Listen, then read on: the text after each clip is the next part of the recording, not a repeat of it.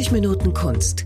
Geschichten und Geheimnisse alter und neuer Meisterwerke. Hallo und herzlich willkommen zu 30 Minuten Kunst. Mein Name ist Jens Trocher und ich bin heute zu Gast bei Henrike Naumann in ihrem Atelier in Berlin. Vielen Dank für die Einladung. Ja, sehr gern. Henrike Naumann ist zurzeit mit einer Ausstellung im Ludwig Forum in Aachen zu sehen. Sie können sich das Ganze auf der Internetseite von Henrike Naumann anschauen und natürlich vom Ludwig Forum. Ich verlinke das auch in den Show Notes. Was man sieht, ist auf den ersten Eindruck, ja, man sieht eine Möbelausstellung. Ja, das ist bei meinen Arbeiten immer so, dass es mehrere Dinge gleichzeitig sein können. Also es kann ein Gang durchs Möbelhaus sein, es kann aber auch eine Retrospektive meiner Arbeit sein und in einer gewissen Weise ist das so eine unfreiwillige Retrospektive geworden, was jetzt rückblickend auch ein bisschen ein Wahnsinnsprojekt von uns allen war, das mal so eben in einer Gruppenausstellung unterzubringen, weil es natürlich der Retrospektive egal ist, ob sie jetzt in einer Gruppenausstellung ist oder alleine. Der Aufwand ist immens und da haben wir uns ganz schön was vorgenommen. Aber mir war das Projekt sehr wichtig, weil ich die die Arbeit der Kuratoren und auch das Konzept, was sie 2021 im Haus der Kulturen der Welt in Berlin angefangen haben mit Liberal Arts, eigentlich nach der Freiheit der Kunst und diesem Grundparadigma der Westkunst zu fragen, was, was es damit auf sich hat und inwieweit die brüchig ist. Und das ist jetzt so die Weiterentwicklung des Konzepts Illiberal Lives, also illiberale Leben. Und da war den Kuratorinnen ganz wichtig, dass ich mit meiner Arbeit präsent bin und auch den kuratorischen Gedanken eigentlich im Raum mitdenke. Also es ist eigentlich, hatten wir mal angefangen als Ausstellungsarchitektur und dann hat sich das aber so verselbstständigt und das habe ich auch gesagt, das ist mein, meine Vorstellung von einer Ausstellungsarchitektur, die nicht Wände sind, an die man was hängt oder vor die man was stellt, sondern die eigentlich den kuratorischen Gedanken radikal weiterspinnt in einer künstlerischen Form. Deswegen ist es eben eine angefangen als Ausstellungsarchitektur und dann aus Versehen eine Retrospektive geworden in einer Gruppenausstellung, wo natürlich auch die, die Arbeiten der anderen Künstlerinnen total präsent und wichtig sein sollen. Und das hat dann auch dazu gefügt, dass alle Künstlerinnen, die teilnehmen, auch mit mehreren Arbeiten vertreten sind und so wie bei mir auch mit Arbeiten aus der Sammlung Ludwig gearbeitet haben. Und dadurch ist glaube ich, so ein sehr interessantes Format entstanden, das, das es so vielleicht auch noch nicht gegeben hat. Und das merke ich, das interessiert mich als Künstlerin auch sehr. Also nicht immer wieder das Gleiche zu machen oder so zu zeigen oder auf die gleiche Weise, sondern auch meine eigene Arbeit zu befragen und rauszufordern und zu gucken, was, wie geht's weiter und was fehlt mir eigentlich im Kunstraum und in der Debatte die Arbeit mit der Sammlung des Ludwig-Forums, das war eigentlich das, was mich so total überzeugt hat von dem Projekt, weil Ludwig hat ja so eine starke Ost-West-Sammlung und war ja auch in der DDR und in den ehemaligen Ostblockstaaten ja auch so einer der wenigen Sammler, die da rein konnten und kaufen. Und, und dadurch hat er halt eine extrem spannende Sammlung, aber auch eine total schwierige, weil gerade jetzt so viele Arbeiten aus der Sowjetunion, die so einen großen Teil dieser Sammlung in Aachen ausmachen, da ist ja jetzt total die Frage, wie zeigt man das jetzt? Kann man das zeigen? Wie kontextualisiert man das? Und diese Fragen, die jetzt gerade so, so sehr drängend sind,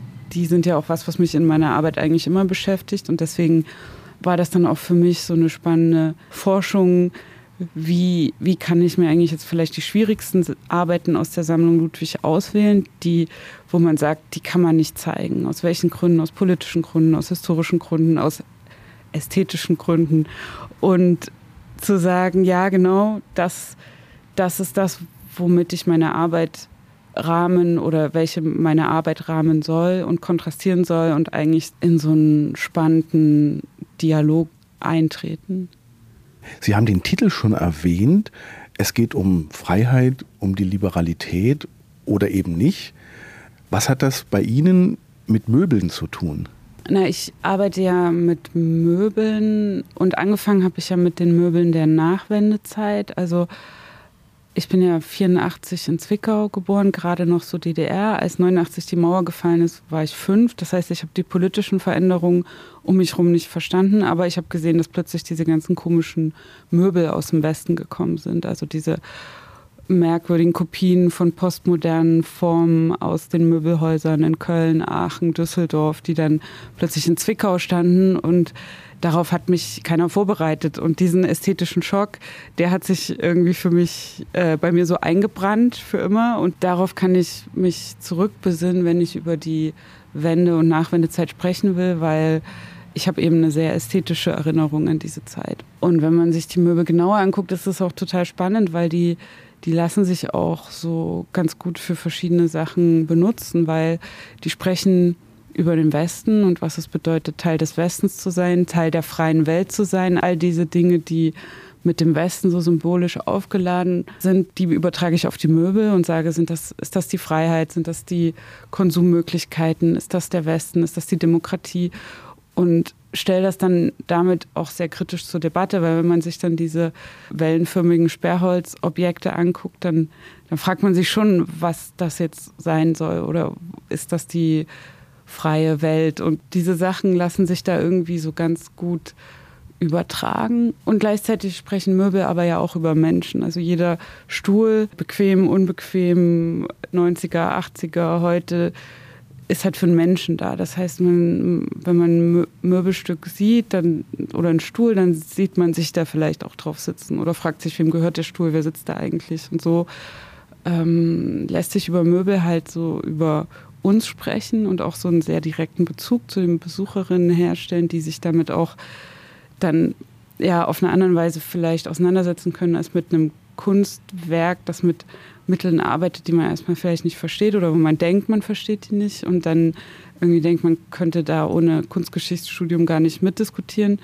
Deswegen sind Möbel halt so sehr ähm, ermöglichen, so einen sehr, sehr guten Zugang zu diskutieren und ich nutze diese Möbelarrangements halt im Großen, um über gesellschaftliche Konfigurationen zu sprechen und eigentlich durch, durch Möbellandschaften so gesellschaftliche Landschaften nachzubauen und blühende Landschaften oder nicht blühende. Und, und ich glaube, dieser, dieser Freiheitsbegriff, der westliche und der, der überträgt sich ja auch auf die Kunst und was ist Kunstfreiheit und was brauchen Künstler, um Kunst schaffen zu können. Und das merke ich immer wieder, dass also so aufgrund durch mein, mein Aufwachsen, meine Prägung, meine eigene kunstgeschichtliche Heranwachsen, ich einen anderen Kunstbegriff oder ein anderer Kunstbegriff mir näher liegt. Also das ist zum einen bin ich mit meinen Großeltern auch aufgewachsen und mein Großvater war Maler in der DDR und dessen Kunst und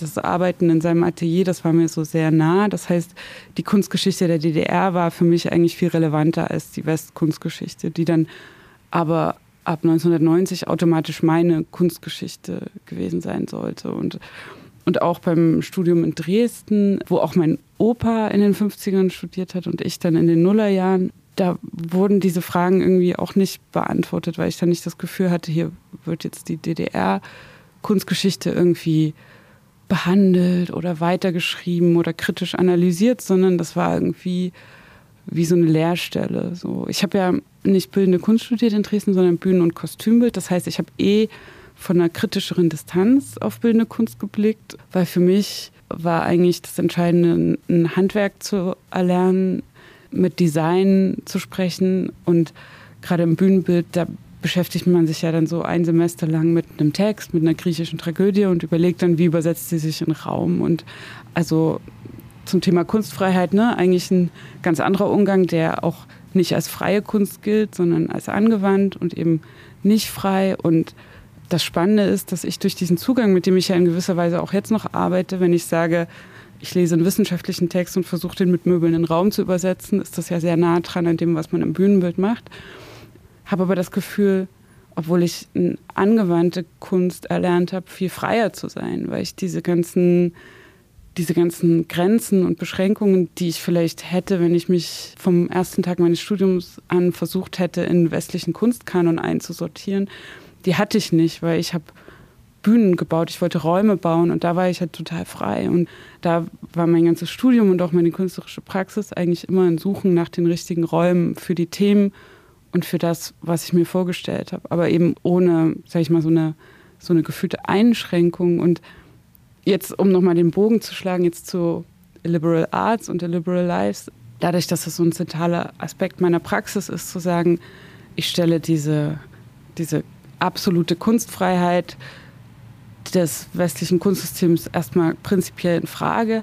Aber das heißt nicht, dass ich als Künstlerin nicht alles machen könnte und alle Themen bearbeiten könnte, sondern die Freiheit, ich weiß nicht, wie man das Freiheit nennt, aber die Möglichkeiten, die entstehen dann eigentlich daraus, aus dem, mit dem Handwerk, das man hat und auch den Ideen vor allem, alles realisieren zu können, solange es Menschen interessiert und die darauf anspringen und Lust drauf haben. Und das ist für mich eigentlich immer so der wichtigste Faktor, so dass ich eine Arbeit und Ausstellung produziere, nicht für so einen erlauchten Kreis von Eingeweihten, sondern wirklich, wo potenziell jeder Zugang finden kann. Das eine oder andere Möbelstück habe ich sogar erkannt. Den Kniestuhl, den hatte ich auch. Das fand ich eine spannende Erfahrung. Und ähm, Sie haben es schon erwähnt, Ihr Großvater war Künstler. War das auch so Ihre ersten Berührungspunkte mit Kunst in Ihrer Kindheit und Jugend? Ja, auf jeden Fall. Also weil als Kind, meine Eltern haben damals noch studiert, als ich klein war. Und dann war ich eben viel bei meinen Großeltern. Und mein Opa, Karl-Heinz Jakob, der hatte sein Atelier auch in der Wohnung. Das heißt, das war wirklich so omnipräsent. Der Künstler sitzt im Atelier und raucht und es riecht nach Kohle verrauchten Papier und ähm, Ölfarbe. Und ich als Kind darf dann immer so rein und mir so ein Papier nehmen aus so einem schweren Zeichenschrank. Und was ich dann allerdings immer so zu Papier gebracht habe, war dann Mickey Mouse. Und das war für ihn, glaube ich, auch ein bisschen hart. Und diese ja, es ist, es ist ein bisschen schade, dass er so früh gestorben ist. Also er ist 97 gestorben am Rauchen und da war ich gerade so junge Teenager. Das heißt, ich war da noch gar nicht an dem Punkt, irgendwie zu überlegen, was mache ich eigentlich. Und ich habe auch mich lange dagegen gewehrt, in so eine künstlerische Richtung zu gehen, weil ich dachte, das ist zu einfach. Und äh, also das war für mich wie so, so ganz natürlich, irgendwie immer was zu bauen, zu basteln, zu malen, zu zeichnen. Aber das war eher so wie Atmen. Das habe ich jetzt dann nicht so gedacht, das ist jetzt der Beruf, sondern ich wollte, dachte irgendwie was anderes und was auch mehr mit Kommunikation noch zu tun hat und so. Und und dann nach so ein paar Praktika habe ich aber gemerkt, so nee, ich will eigentlich das. Das ist das, was ich, wie ich denke, wie ich die Welt verstehe. Und ich weiß noch, dass meine Oma, als ich dann gesagt habe, ich gehe an die Kunsthochschule, ganz erleichtert war, dass ich was Ordentliches mache, was, was, was äh, Bodenständiges. Und ähm, ja, ich habe ja dann nachdem ich zwei Jahre in Dresden Bühnen- und Kostümbild studiert habe und gemerkt habe, ich will nach Berlin. Also das war das kam eigentlich so durch die Volksbühne, also dass mich dann so Leute das erste Mal mit nach Berlin genommen haben, weil, weil für mich, ich komme ja aus dem Dorf bei Zwickau, nach Dresden zu gehen war wie nach New York zu gehen. Das war die größte Stadt, die ich kannte und das war immer mein Traum und dann habe ich das gemacht und dann war ich dort und war so, hm, okay, was mache ich denn jetzt? Äh, und dann hat mich zum Glück jemand mal mit nach Berlin an die Volksbühne genommen und das war Wahnsinn für mich zu merken, okay, wow, Berlin, also ja, es gibt auch noch größere Städte als Dresden, aber auch Theater, sowas geht auch und auch natürlich die Frage, wie, wie damals so Anfang der Nullerjahre auch so, was an der Volksbühne passiert ist, wieder auch mit so die die DDR behandelt wurde, überhaupt so die, die ganzen Fragen nach Ost und West und ähm, Geschichte und Gegenwart und Zukunft, also die, die Debatte an der Volksbühne und auch die Arbeit von Bert Neumann von den Bühnenbühne, das, das war für mich wirklich so mindblowing. Und dann habe ich gemerkt, okay, ich muss raus aus Dresden, ich muss an einem Ort sein, wo man mehr angucken kann, mehr in Theater gehen kann und und gleichzeitig hatte ich aber auch schon immer so ein Interesse an Video und Film und Medien und Technik. Und, und das war damals in Dresden gar nicht so auf der Agenda. Also wenn man sich dafür interessiert hat, dann ist man bei Lutz Dambeck gelandet, was ja auch cool ist. Aber das war so ein bisschen das Auffangbecken für alle, die so irgendwie was gesucht haben.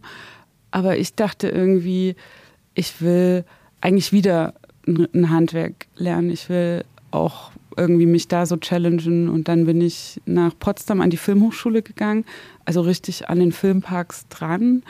Und das war dann natürlich das absolute andere Extrem, weil das war hochtechnisch, also eigentlich so, genau, so ein Überkompensieren mit Technik und Möglichkeiten und eigentlich so und, und Riesenproduktion und immer gleich an den Filmparks dran und so. Und aber das das habe ich mir, glaube ich, gewünscht. Also so ein bisschen aus meiner aus meinen grauen Pappmodellen rauszukommen und direkt wirklich auch im 1 zu 1 Format zu arbeiten, weil das, das hat mir beim Bühnenbild so ein bisschen gefehlt, weil ich mag Modelle und auch Puppenhäuser. Ich habe mich da auch als Kind schon immer so total drin verloren. Ich habe auch schon als Kind so für meine Plüschtiere so kleine so TV-Studios gebaut und so. Aber eigentlich geht es mir um das eins zu eins Format, was das mit einem Menschen macht, in einem anderen Raum zu sein oder auf einem bestimmten Möbelstück zu sitzen, eine bestimmte körperliche Veränderung zu erfahren. Und, und da war dann ähm, das Studium in Babelsberg halt super, weil wir wirklich direkt am ersten Tag Set gebaut haben. Am ersten Tag haben wir aus den alten DEFA Set-Bauwänden die verbogenen rostigen Nägel mit Zangen rausgeholt. Das war unser erster Studientag und ich war nur so glücklich, weil endlich wird gebaut, ne? Endlich passiert es so eins zu eins im Maßstab. Und natürlich auch eine interessante Ostgeschichte mit den DEFA-Studios und den Professoren, den Mitarbeitern. Also so diese und die Hochschule heißt ja auch äh, bis heute Konrad Wolf. Also so eine so ein Weiterleben von so einer DDR.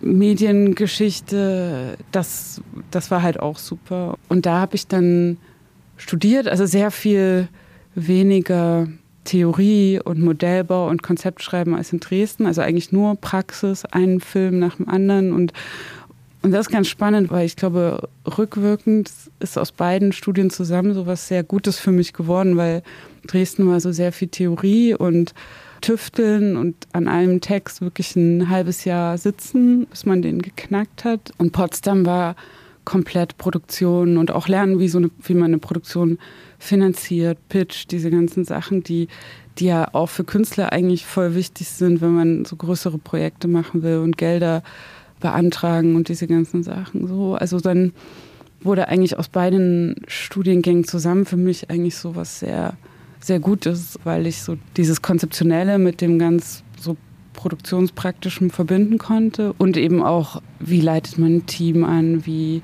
eine Sache, die, die mein Professor in Babelsberg immer gesagt hat, war, ihr müsst es so gut planen, dass es auch klappt, wenn ihr nicht da seid. So. Und das ist ja eigentlich der Gegenentwurf zum Künstlergenie, ohne den nichts geht und der dann irgendwie nachts mit einem Rotwein im Museum eine geniale Idee hat und dann passiert was und am nächsten Morgen ist das Kunstwerk fertig. So nein, so das sind komplexe Arbeiten und die müssen gut geplant sein und wenn jemand krank ist, dann geht es weiter und dann äh, müssen alle genau auch verstehen, was das Ziel ist und, und ich glaube, das ist dann beim Film manchmal vielleicht noch leichter, wenn man sagt, man macht ein Set und das ist irgendwie der Professor so und so und der lebt so und so. Und dann können Leute sich das vorstellen, aber so eine künstlerische Idee, die so zu vermitteln, dass auch andere da mitarbeiten können, das ist halt so eine, glaube ich, eine richtig gute Übung, weil das halt auch eigentlich die Vermittlungsarbeit des Museums dann später vorausnimmt, weil so in meinen Augen jede Idee auch nur so gut ist, wie ich die jemandem erklären kann und so eigentlich dieser ganze Diskussions- und Vermittlungsprozess eigentlich so von Anfang an da ist und, und alle, die auch an dem Kunstwerk oder in der Ausstellung mitwirken, da so, ein, so einen Beitrag leisten. Mittlerweile werden in Babelsberg ja Hollywood-Produktionen durchgeführt. Sie könnten jetzt auf dem Abspann eines großen Blockbusters stehen. Wann kam die Entscheidung zur Kunst? Und wie kam sie? Kam sie mit einem Mal über Nacht oder war das ein Prozess? Ja, das äh, ist eigentlich genau die entscheidende Frage, weil das, das war wirklich am Ende meines Studiums, also als ich in meiner Diplomfindungsphase war, da stand ich halt vor dieser Entscheidung. Gehe ich jetzt in so eine äh, Filmrichtung und, und, und nutze mein Diplom, um so meinen ersten Langfilm auszustatten und damit eigentlich so einen Fuß in der Tür zu haben für so eine Karriere beim Film, von der ich auch leben kann und, äh, und auch so, so, so vielleicht so eine Unsicherheit weggeht und ich so ein nach, nach so einem langen Studium von sechs Jahren so einen, so einen richtigen Beruf habe. Oder ne, die andere Stimme, die war trotzdem noch da. So das Diplom ist ja nicht nur was, wo man ähm, irgendeine Karriere festigt oder irgendwie sich so absichert, sondern eigentlich ist das ja der Moment, wo man richtig was rausfinden kann und sich nochmal so richtig selber auch so herausfordern. Und, und dazwischen stand ich so ein bisschen. Und weil ich eben auch Szenenbild als was gesehen habe, was nicht nur was ausstatten oder bebildern soll, sondern eigentlich auch als eigene Form äh, ich das gern weiterentwickelt hätte. Und ich hatte auch während des Studiums schon angefangen, selber Drehbücher zu schreiben und auch selber Filme zu machen. Gar nicht so sehr, weil ich dachte, ich bin jetzt Regisseurin, sondern eher, weil mir die Stoffe gefehlt haben, um die Räume zu bauen, die ich gern wollte. So. Und weil im Studium war es dann viel entweder Berliner WG, wo man dann noch ein paar Bilder umhängt, oder Schützengraben. Ich meine, ist ja bis heute das, wo sich Szenografen dann komischerweise am meisten profilieren können. Und mich hat das aber beides nicht interessiert. So, ich habe ich hab mich für Plattenbauten interessiert, für Räume, die eigentlich so ein bisschen dokumentarisch sind, aber wo dann in den Details eigentlich voll was abgeht und und dafür braucht man dann aber als Szenenbildnerin die richtigen Stoffe. Ne? Und wenn die nicht kommen, da habe ich dann eher so aus, aus Verzweiflung angefangen, selber Texte zu schreiben und selber Filme zu machen. Und, und dadurch dann auch so das, das Selbstvertrauen entwickelt, dass ich mir selber Sachen ausdenken kann und dass sie dann auch funktionieren, dass ich nicht die Ideen von anderen brauche, sondern dass ich die aus mir selber rausholen kann und aus dem, was mich beschäftigt. Und naja, und in dieser Situation war ich dann 2011 im November bei meiner Oma, also ne, die, bei der ich schon als Kind viel war, mit der ich auch immer sehr eng war und habe sie besucht. Und am nächsten Morgen war ich mit ihr so unterwegs im Second-Hand-Laden, war so eine Tradition von uns. Und da kam im Radio, dass ein Haus explodiert ist. In Weißenbronn, da wo sie auch gewohnt hat, also ganz in der Nähe. Und das, das war halt so komisch, okay, Haus explodiert, naja. Und, und über den Tag kam dann halt immer mehr so raus und dann hat sich halt nach und nach so rausgestellt, das war das Haus vom NSU, der Unterschlupf in Zwickau. Die haben Menschen umgebracht in ganz Deutschland. Sie hatten da ihren spießbürgerlichen Untergrund.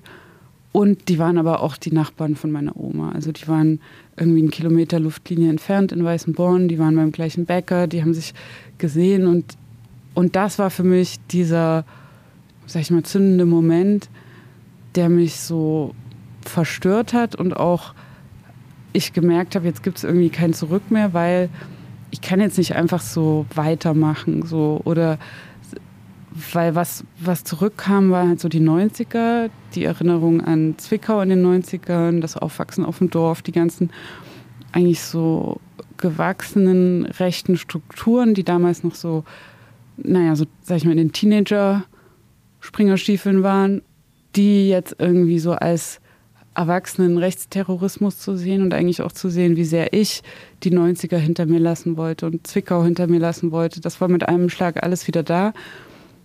Und ich wusste, das Diplom ist für mich ein Weg, das zu bearbeiten und dafür auch eine Sprache zu finden für das, was ich sehe, als was mit dem Thema zu tun hat, wo das herkommt, wie sich das entwickelt hat, wie wie das auch in den 90ern behandelt wurde, was die damals Erwachsenen dazu gesagt haben, wie das, was die Kinder dazu gesagt also diese ganze Gemengelage der 90er, da habe ich gemerkt, da fehlt mir was in der Debatte und ich habe die, den Zugang, die Geschichten, die Erinnerungen, die Leute, die Kontakte, aber auch ein Handwerk, mit dem ich das erzählen kann. Also die, in dem ich Räume baue, indem ich Teppiche, Tapeten sammle, indem ich Kostüme mache, diese ganzen Sachen.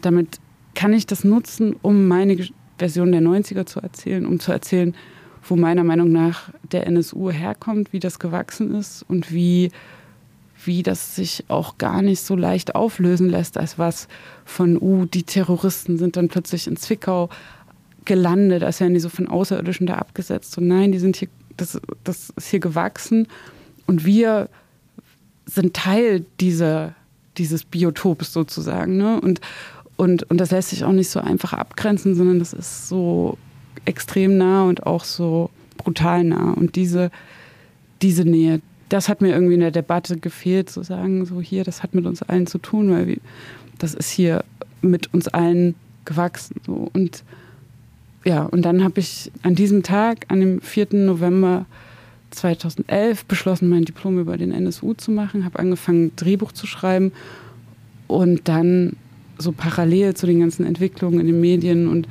ähm, die Drehbücher entwickelt, ein Team aufgebaut, Kostüme. Also ein bisschen war das auch mein, mein Halt so, weil, weil was macht man damit, ne? wie geht man damit um? Und, und ich habe gemerkt, ich habe ich hab eigentlich was gelernt, ich habe eine Praxis, mit der ich, an die ich mich halten kann und mit der ich was erzählen kann. Und auch, was ich vielleicht mit anderen Medien nicht so erzählen lässt. So. Und dann war ich dann regelmäßig in Zwickau zum Recherchieren. Das war für mich auch ein Weg, da überhaupt so wieder hin zu können, weil ich konnte nicht einfach so wieder hin zu meiner Oma, sondern so war ich dann aber zum Recherchieren und dann geht das irgendwie so. Und dann war ich in der Frühlingsstraße, also nachdem die ganzen Asservatensicherung durch war und bevor das Haus abgerissen werden sollte, bin ich da mal so durch den Zaun geklettert und habe dann so noch ein Stück Tapete und ein Stück Teppich so verkohlt rausgeholt. Und das war dann in meinem Moodboard. Und damit habe ich dann angefangen, die Installation zu entwickeln. Und,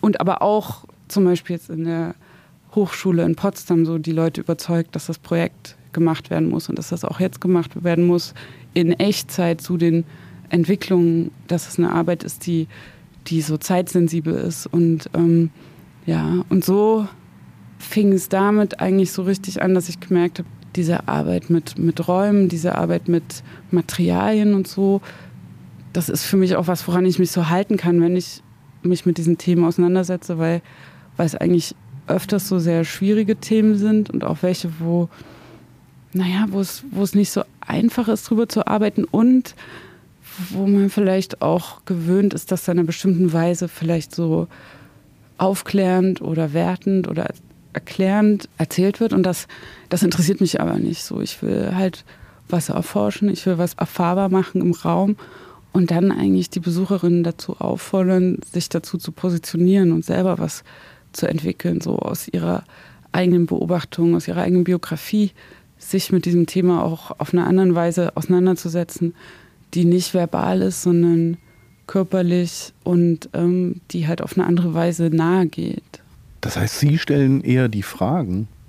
Absolut. Ich bin nicht die, die die Antworten gibt. Und das, das ist mir total wichtig, weil gerade bei so komplexen und auch so aufgeladenen Themen wünschen sich die Leute manchmal vielleicht eine Künstlerin, die so erklärt oder so als moralische Assistenz daherkommt, aber das, das ist nicht interessant und das ist auch für mich nicht die Aufgabe von Kunst. So, ich will Räume schaffen, in denen wir diskutieren können und in denen eigentlich auch wir so ein bisschen vielleicht so den Halt verlieren, weil das, was wir irgendwie ganz klar als unsere Meinung und als unsere Einstellung und diese ganzen Dinge ähm, sehen, ich will, dass das so ins Wanken kommt und dass wir uns das überprüfen und dann auch uns die Dinge erarbeiten wieder, die wir so sonst vielleicht als gegeben und normal empfinden, sondern uns da richtig damit auseinandersetzen, weil wenn wir uns das erarbeiten, dann können wir das auch jemandem erklären. Die Titel Ihrer Installation, Ihrer Projekte sind eigentlich wie so eine Zeitreise durch die 90er oder die vergangenen äh, 30 Jahre. 2019, Tag X, da geht es um die Auseinandersetzung mit Preppergruppen, Ostalgie, DDR Noir, 14 Words ist ein Code aus der Neonazi-Szene, das Reich, Aufbau Ost das lässt sie nicht los, diese Transformation, diese Wandlung. Ja, ich habe mich halt in der deutschen Geschichte so nach hinten gearbeitet. Also ich habe 2011 gemerkt, um den NSU zu verstehen, muss ich mich mit den 90ern auseinandersetzen. Ich habe hab mich an den 90ern abgearbeitet, habe dann aber gemerkt, okay, um die 90er zu verstehen, muss ich eigentlich mich mit der DDR auseinandersetzen, weil das ähm, so absolut aufeinander aufbaut als ich mich dann mit der DDR so sehr beschäftigt habe, habe ich gemerkt, ohne BRD lässt sich das eigentlich nicht erzählen. So, ich muss mich mit der BRD auseinandersetzen und dann ist man natürlich auch sofort beim Deutschen Reich, weil beide Staaten Nachfolgestaaten des Deutschen Reichs waren oder sind und das natürlich alles so ähm, miteinander verbunden ist. Und dann, ja, habe ich mich eigentlich immer weiter zurückgearbeitet bis in die Steinzeit ähm, mit Ostalgie Und das finde ich eigentlich so spannend. Also eben zu sagen, Geschichte ist halt das, was irgendwie letzte Woche war oder was Eltern erzählen, aber es kann auch so ganz weit weg sein. Und dann, ne, wie machen wir das dann? Und dann, dadurch, dass ich mich so für Zeitgeschichte interessiere und auch eigentlich für die Geschichte, wo man noch jemanden fragen kann, das ist für mich ganz wichtig. Deswegen auch mein Interesse an so der Geschichte der, der letzten 100 Jahre so. Und davor wird es irgendwie so so schwieriger. So. Deswegen interessiere ich mich, okay, wie wurde denn in der DDR die Steinzeit rezipiert und wie wird dann eigentlich so eine Distant Past, so eine Schablone, auf der man eigentlich verschiedene Ideologien lesen kann und sagen, ja, das war äh, die Urgesellschaft und dann kam die Sklavenhaltergesellschaft und dann geht es um Sozialismus und Kommunismus äh, oder ne, was wird im Kapitalismus auf die Steinzeit gelegt? So, dann, da ist das dann, geht es dann halt um das natürliche Rollenverhältnis von Mann und Frau, das schon immer so war und deswegen auch sich nie ändern wird. Und deswegen eigentlich so dieser ideologische Zugriff auf Geschichte, das finde ich super spannend. Und in einer gewissen Weise merke ich, dass ich jetzt, nachdem ich mich so zehn Jahre so sehr intensiv mit diesen ganzen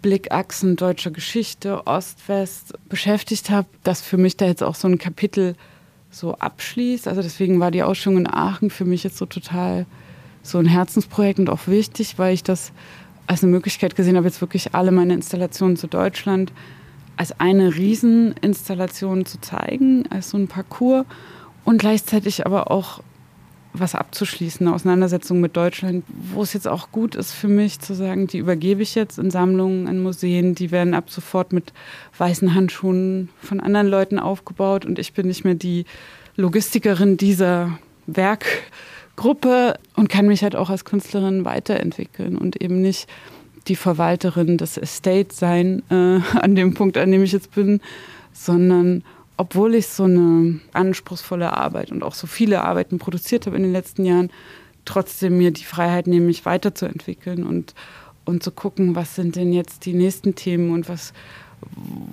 wo muss ich jetzt eigentlich hin, um, um mich wieder neu herauszufordern. Also, dass ich nicht die Künstlerin bin, die immer, wenn man was zum Osten wissen will, aus der Schrankwand rauskommt und antwortet, sondern ich habe immer auch internationale Projekte gemacht, sehr viele auch. Aber ich habe die dann hauptsächlich in, an dem Ort gezeigt, wo ich sie produziert habe, weil ich diese künstlerische Produktion, wo man eben durch die Welt reist, äh, also sich inspirieren lässt und dann so die Schätze mit nach Hause bringt, so das finde ich so ein ganz kritisches Künstlerbild. Deswegen ähm, habe ich immer so site-specific gearbeitet und in Deutschland meist die Arbeiten, die sich wirklich mit Deutschland beschäftigen, gezeigt und und ähm, jetzt bin ich aber an so einem Punkt, wo ich das alles mal so zusammentrage, was ich so gemacht habe und äh, mache jetzt auch gerade ein Buch mit Birke, wo ich alle Konzepte, die ich in den letzten zehn Jahren geschrieben habe, veröffentliche. Also alle realisierten Projekte, die man kennt, die jetzt auch viel ausgestellt wurden, aber auch alle unrealisierten, alle abgelehnten Förderanträge, alle Dinge, die, also auch viele Sachen, die ich selber gar nicht mehr so parat hatte, weil ich so viel Ideen produziere. Also irgendwie Ideen, da geht es bei mir irgendwie immer weiter. Also ich muss mich eher immer so ein bisschen bremsen so. Und das heißt, ich habe halt super viel geschrieben und gemacht und, und finde es jetzt halt auch spannend, das zu veröffentlichen. Zum einen, um auch zu zeigen, dass das, was man sieht, oft nur so die Spitze des Eisbergs ist und auch gerade wenn eine Künstlerposition sichtbar ist und irgendwie so äh, lebt und ausstellt und Erfolg hat, dass das meistens ein sehr langer Weg ist von auch sehr vielen gescheiterten Projekten oder nicht realisierten Projekten. Und um aber auch in einer gewissen Weise diese ganzen unrealisierten Konzepte zu realisieren, weil das merke ich jetzt so, weil die die Konzepte, die ich geschrieben habe, für mich waren die immer dann gut, wenn die Idee so gut war, dass man darüber diskutieren konnte, auch wenn man die jetzt noch nicht gesehen hat. Aber einfach die Vorstellung, was wäre wenn. Ne? Und dann ist es, dann kommt man ins Gespräch. Und jetzt merke ich gerade, indem ich das publiziere, können wir darüber sprechen, so als hätte das stattgefunden. Und manche Sachen, da ist aber auch besser, dass die nicht stattgefunden, weil die sind wirklich ein bisschen krass, ne? Wo ich jetzt auch selber denke, so, wow, okay. Aber, ne, als Gedanken zu haben und zu überlegen, so was, was wäre, wenn? Kann man das machen? Darf man das machen? Sollte man das machen? Und dann eigentlich äh, sich ja wie auf jetzt so einen Schlag ganz viele Projekte realisieren in den Gesprächen und den Köpfen der, der Leserinnen des Buches. Das finde ich halt jetzt super spannend. Und ähm, ja, da arbeite ich gerade und das erscheint jetzt auch bald.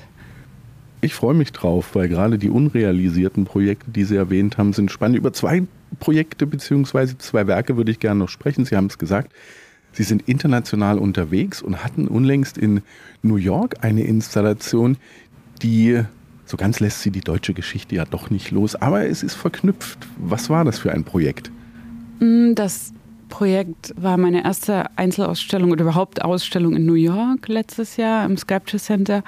Unter dem Titel Re-Education habe ich mich mit dem Begriff der Re-Education, also durch die Amerikaner nach dem Zweiten Weltkrieg, also die Re-Education und die Entnazifizierung und diese ganzen so Umerziehungsprogramme, das war ja dieser Titel. Und mich hat interessiert, wie war das eigentlich in den 90ern, als die Mauer gefallen ist, als dann die DDR sich der BRD angeschlossen hat und Teil des westdeutschen Systems geworden ist und eigentlich dann wie so eine Second-Hand Re-Education erfahren hat, weil es gab ja keine offizielle Re-Education, aber eben so eine implizite und auch so durch Popkultur und amerikanische Serien und alles, was ich so wie so ein Schwamm aufgesogen habe als Kind. Und, und diese so indirekte Re-Education, das hat mich interessiert als Begriff, weil ich wirklich letztes Jahr das erste Mal in New York war, aber trotzdem das Gefühl hatte, ich kenne alles, weil ich alles als Kultur studiert habe durchs Fernsehen.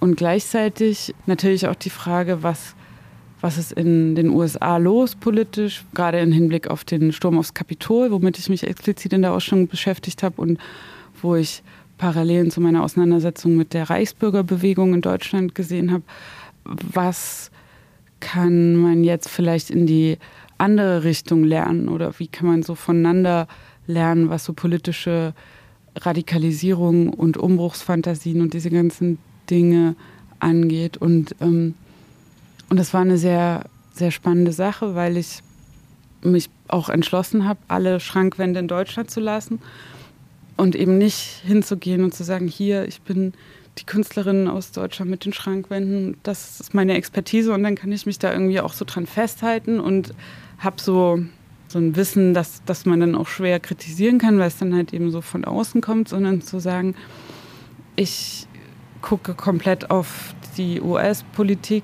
und begebe mich auf so einen Prozess, wo ich nicht genau weiß, was dann dabei rauskommt und wo ich auch keine Expertin bin, sondern wo ich was lerne, also auch eine Education und mich weiterentwickeln kann, aber mit den Werkzeugen, die ich mitbringe aus meiner Beschäftigung mit Deutschland und mit deutschen Phänomenen, was beitragen kann zu einer Debatte, was die amerikanische Politik angeht. Und das war schon so ein bisschen krass, weil ich zwischendurch dachte so, oh, warum habe ich das gemacht? Weil das ist ja auch kein Feld, wo man dann denkt, oh wow, hier weiß ich jetzt alles. Und, sondern es ist ja so ein, ja, so ein Fragen und so ein Vortesten und ein Experimentieren. Und da weiß man natürlich nicht, wie reagiert das Publikum und finden die das spannend oder sind sie so, hä, was, was erzählt die uns? Ne? Die kommt jetzt so von außen. Und, und es war aber so eine sehr gute Erfahrung, weil ich halt weil es halt aufgegangen ist, weil es halt total äh, für Diskussionen gesorgt hat. Also es wurde in der New York Times besprochen, aber auch in der Chemnitzer Morgenpost, also auch eine interessante transatlantische Medienlandschaft, die ich abdecke. Und das heißt, ne, da ist so super viel passiert und es hat sich total gelohnt, dass ich das, was ich, was ich so als mein Thema oder mein, naja, so auch so mein, meine Comfortzone mir aufgebaut habe, verlassen habe. Und das ist für mich jetzt auch so, wie es weitergehen soll. Also, dass ich eben, und deswegen auch jetzt so die Ausstellung in Aachen, aber auch das Buch, also so in gewisser Weise schließe ich so ein Kapitel ab und, und mache mich gleichzeitig ready dafür, so was als nächstes kommt und dass das eben auch gut ist, dass ich das nicht weiß, sondern dass das ein Prozess ist, wo ich was wissen möchte. Ich wollte ja zuerst ein großes Protestgeschrei erheben, als ich von Re-Education und Ostdeutschland gelesen habe. Das war mein erster Impuls. Dann habe ich doch ja zu dem Mittel des Nachdenkens gegriffen und gedacht, nee, sie stellt die richtigen Fragen. Das finde ich ganz toll. Wir wollen noch über ein Bild sprechen, was ich im letzten Jahr im Künstlerhaus Bethanien in Berlin entdeckt habe. Und zwar ein, ein tolles Porträt äh, von Birgit Breuel. Was war das? Also das Birgit Breul-Porträt, das hat angefangen eigentlich in Hannover als ich für die Ausstellung im Museum Abteilberg Mönchengladbach im Archiv der Expo 2000 im Exposeum war. Und dort hing dieses Bild. Und das war noch ein anderes Gemälde, ein Ölgemälde. Das war ein Geschenk der Vereinigten Arabischen Emirate an den deutschen Pavillon auf der Expo 2000. Und das war das Pressefoto von Birgit Breul, der Generalsekretärin der Expo, die vorher die Treuhand nach der Ermordung von Detlef Rohwedder geleitet hatte und die Privatisierung der ostdeutschen Betriebe da organisiert hat. Und dieses Gemälde in Öl war eben dieses Pressefoto, aber im Hintergrund so eine Wüstenlandschaft, ein Vorhang und dann noch so ein Hengst, der so über die Wüste rennt. Und dieses Ölgemälde fand ich halt so bizarr und interessant und auch exemplarisch so mein Zugang, um eigentlich über die Expo 2000 und dieser Überproduktion von visuellem Material, wo man jetzt gar nicht genau weiß, was man damit machen soll, zu nutzen, um über die Treuhand zu sprechen. Ein Phänomen, wo es nicht so viel visuelles Material oder ein Museum oder ein Archiv gibt, aber wo es eigentlich so spannend wäre, mehr darüber sprechen zu können und auch eine Ästhetik zu haben, die man damit identifizieren kann. Und so habe ich dann Birgit Breul, durch Birgit Breul diese Brücke geschlagen und die Expo 2000 in den Dienst der Treuhandaufarbeitung genommen. Und diese Arbeit 2000, die da entstanden ist und die dann auch getourt ist, also die war in Korea, letztes Jahr in Kiew, die haben wir dann äh, aus dem Krieg evakuiert. Diese Arbeit hatte eben immer dieses Gemälde drin, aber irgendwann hat das Exposium in Hannover gesagt, wir wollen das jetzt zurück. Es reicht. Oder so, ah, okay, shit, äh, na gut. Und dann dachte ich, was mache ich denn jetzt? Weil das ist mir schon wichtig. Und dann dachte ich, dann brauchen wir jetzt ein neues Ölgemälde. Und dann habe ich eine befreundete Künstlerin aus Leipzig gefragt, Susanne Rische, mit der ich in Dresden auch zusammen studiert habe, weil ich habe Bühnenkostüme studiert. Sie hat Theatermalerei studiert und wir haben auch zusammen gewohnt in einem Abrisshaus und sind dann beide eben auf unterschiedlichen Wegen zur bildenden Kunst gekommen. Also ich dann eben über meine Installation und sie hat dann Malerei in Leipzig studiert. Und sie habe ich gefragt, ob sie sich vorstellen können, dass wir in so eine Zusammenarbeit treten, dass ich eigentlich das Werk konzipiere inhaltlich und sie das malt. Und da hat sie sich dann drauf eingelassen und dann ist es ein Bild geworden, das wie so eine Kopie des Originals der Vereinigten Arabischen Emirate ist, aber eben natürlich mit ihrer Handschrift und ihrer Bildsprache und meinen Inhalten. Also Birgit Breul, aber eben nicht vor der Wüste, sondern vor dem besetzten Kaliberg in Bischofferode mit Transparenten. Und diese, dieser große Spruch, dieses Werk ist besetzt, der dann, als wir die Arbeit das erste Mal gezeigt haben im Museum der Bildenden Künste in Leipzig, äh, als ich dann mit Susanne Titz vom Museum Abteilberg dann nochmal durch die Ausstellung gegangen sind, bevor die eröffnet wurde, und sie auch das erste Mal dieses neue Gemälde gesehen hat von Susanne Rische und wir standen da beide davor und plötzlich hat es so Klick gemacht. Dieses Werk ist besetzt. Das ist eigentlich das, worum es in meiner ganzen Arbeit geht und deswegen für mich ja wie so ein Motto und eigentlich fasst das auch alles zusammen, was ich so bislang gemacht habe. Ja das ist ja schon fast ein tolles Schlusswort. Ich will natürlich noch wissen, was haben Sie als nächstes vor? Gibt es schon Projekte, über die Sie sprechen können? Das Buch haben wir erwähnt.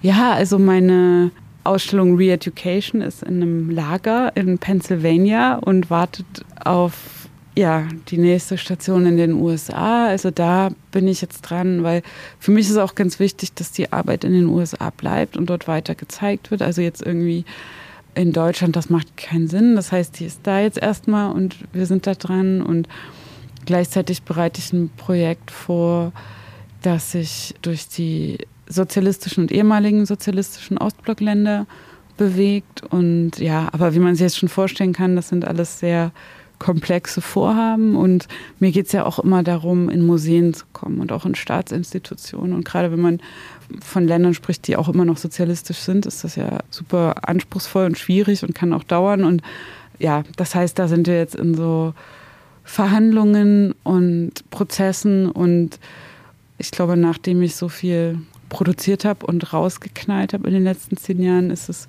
vielleicht auch gerade jetzt im Hinblick auf das Buch und auf so ein Rückblicken und auch ein Verstehen, wie Projekte entstehen oder was alles dazu führt, lerne ich jetzt gerade diesen Prozesse mehr als Teil der Arbeit auch zu verstehen und da auch selber was zu lernen. Ja.